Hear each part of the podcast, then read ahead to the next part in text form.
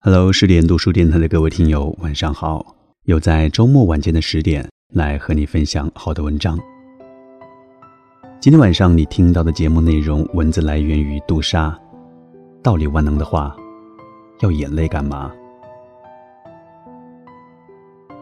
在我十几岁的时候，我曾经一度以为自己是巨蟹座，至今我也想不通这个错误的认知是怎么造成的。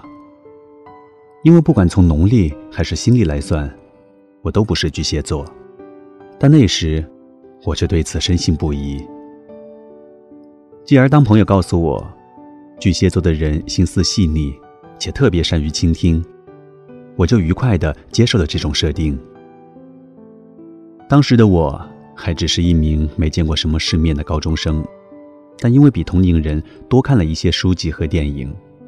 所以在他们向我倾诉苦恼的时候，我总能从过往的积累中找到对应，并在他们说完的下一秒，给出一些建议。对于这些建议，他们似乎也都能够欣然的接受，并且表示认同和感激。渐渐的，我成了他们谈心的首选对象。而在这样的双向反馈中，我也变成了一个乐于为他人出谋划策的人。我记得在向我诉苦的朋友中，有一个女生跟我关系很好。她长得很漂亮，成绩也好，在学校时是很多男生的爱慕对象。她曾经告诉过我，她希望自己在未来能当个女强人。当时从她自信的脸上，我相信她可以做到。但没想到的是，高考时，她却发挥失常。再后来，毕业后的他，最终接受了家人安排的工作，去到一家小城镇生活。在最初的那段时间里，我们通了很多次电话，在电话里，他不断的向我诉说自己的纠结，表达对城市的向往，也一再重提当年的梦想。一开始，我对他抱以希望，因为在我看来。要逃离苦海，对他来说非常容易，只要买一张车票就能够解决所有问题。但随着次数的增多，我发现自己的鼓励一点成效也没有。他依然迟迟不肯做出决定，而每次他和我抱怨的内容都是一样的。慢慢的，我对他的优柔寡断感到失望，开始有意识的躲避他的电话。随着未接次数越来越多，我们之间像是达到某种无需言说的默契，再然后就不怎么联系了。然而，他不是唯一一个让我的好心白费的人。我还遇到过很多像他一样，总是对同一个问题执迷不悟的朋友。在很长的一段时间里，我都认为自己有权利对他们生气，但是。随着我自己的人生越走越远，面临的选择越来越多，我的这种正义感也变得越来越弱。这里不得不提到我的另一个朋友，他可以说是我的重点帮扶对象。在我们认识的大多数日子里，我和他都处于一种抱怨者和答疑者的关系。每次他向我抱怨的时候，我都竭尽所能。挖空心思的为他分析各项利弊，提出解决方案。但有一次，我发现自己无论如何也说服不了他。不管是建议他奋起反抗，还是妥协退让，他总有理由让我的方法变得毫无用武之地。在这些不断来回反复的辩驳中，最后以我的缴械投降收场。我特别明显的感觉到一种无力感。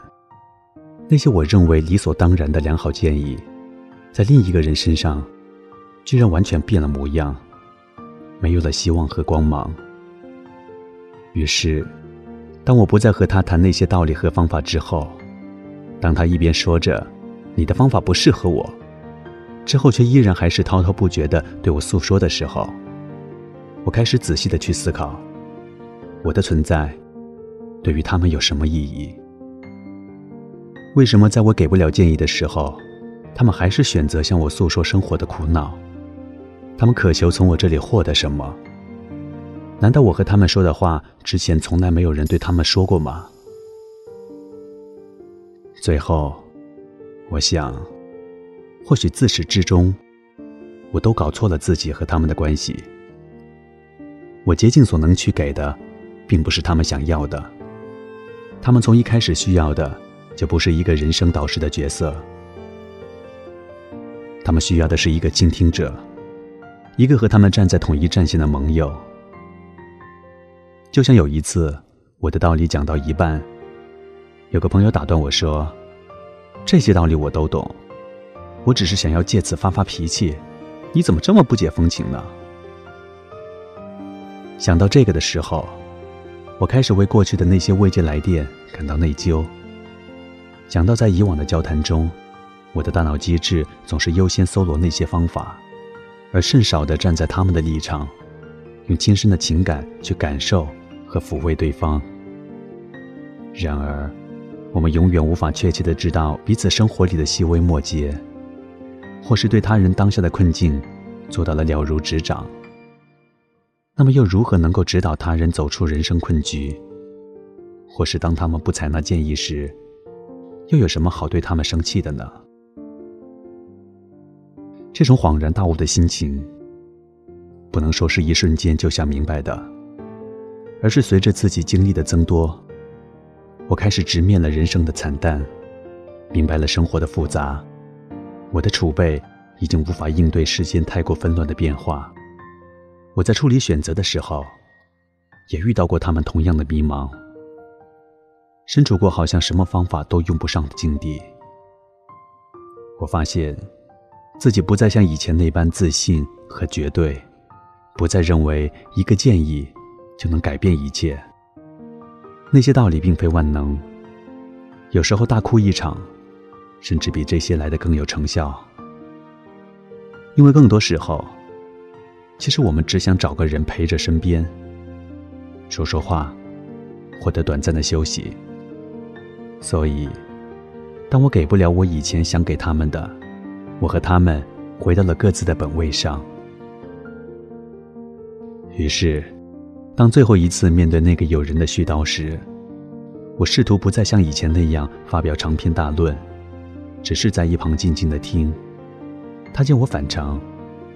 就问我是否有在听。我说，恰恰相反，我在听，听得比以往更加认真。因为我们的阅历相当，我其实给不了你太多的建议。你面临的人生困境，我大多也在经历。而每个人的特质又不尽相同，适合我的方法不一定适用于你。每个人的方法只能够他自己去找。去试，而我为你能做的最好的事情，就是站在你的立场，听你说完你想说的话。他见我这么说，当即笑开了。那一刻，我发现，这么多年了，当我不再把人生大道理挂在嘴边，我才真正开始学会成为他们当年渴求我充当的角色，那就是做一个倾听者。一个同行者。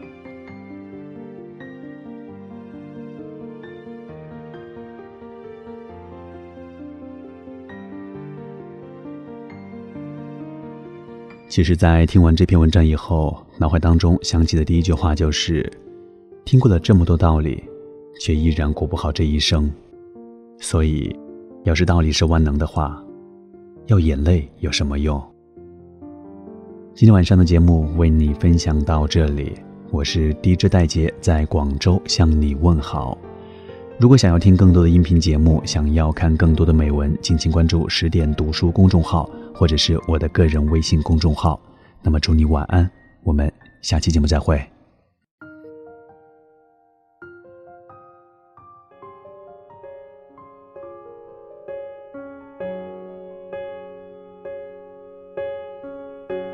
怎么会不知足？无心的几个字，我如此在乎，让人陷入。那是谁的无助？会需要谁的嘴唇温热呵护，却让我得到一模糊。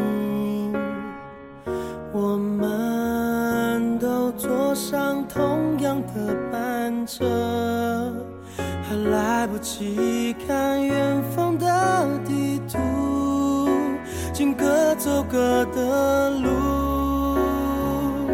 想收集你指尖上的温度，心跟着字的弧度起伏。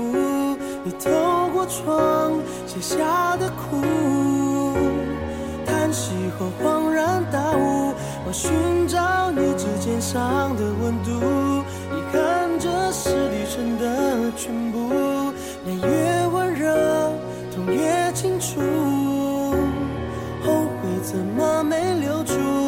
消失的雾，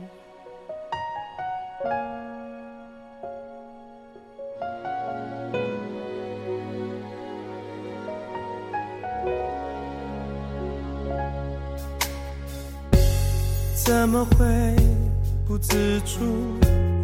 无心的几个字，我如此在乎，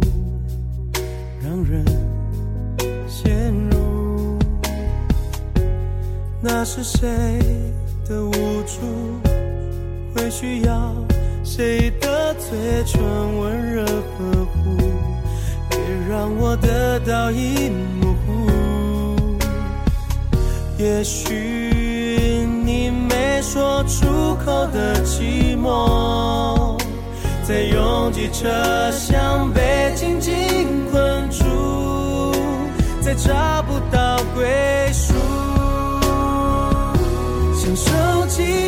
肩上的温度，心跟着字的弧度起伏。你透过窗剩下的苦，叹息后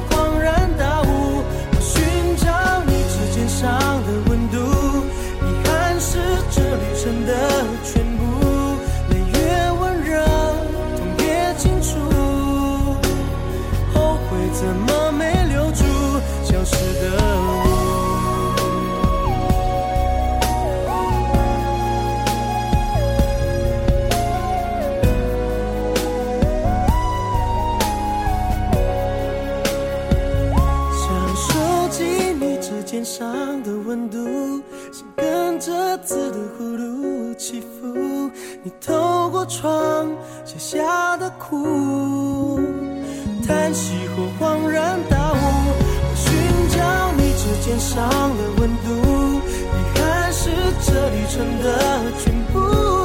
越温热，痛越清楚，后悔怎么没留住消失的。